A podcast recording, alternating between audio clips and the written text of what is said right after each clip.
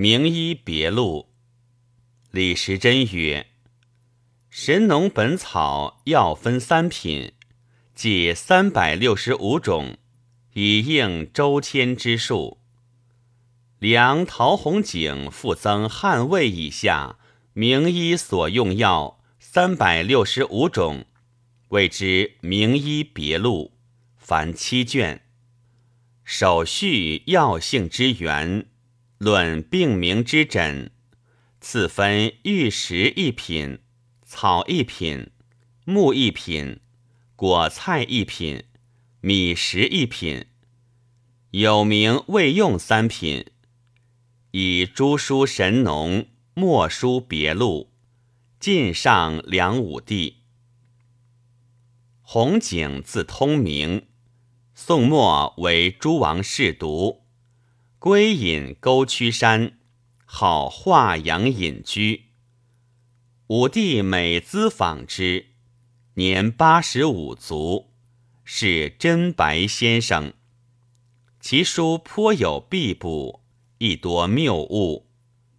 洪景自序曰：“隐居先生在乎茅山之上，以吐纳余霞，游弋方剂。”览本草药性，以为尽圣人之心，故传而论之，就称神农本经。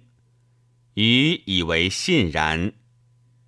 昔神农氏之望天下也，画八卦以通鬼神之情，造耕种以省杀生之弊，宣药疗疾。以整夭伤之命，此三道者，礼众圣而滋章。文王、孔子彖象爻辞，优赞人天。后继伊尹，波绝白骨，会披群生。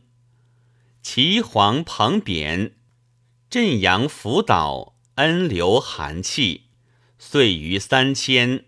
民道于今赖之，但轩辕以前文字未传，药性所主，当以时时相因，否尔何由得闻？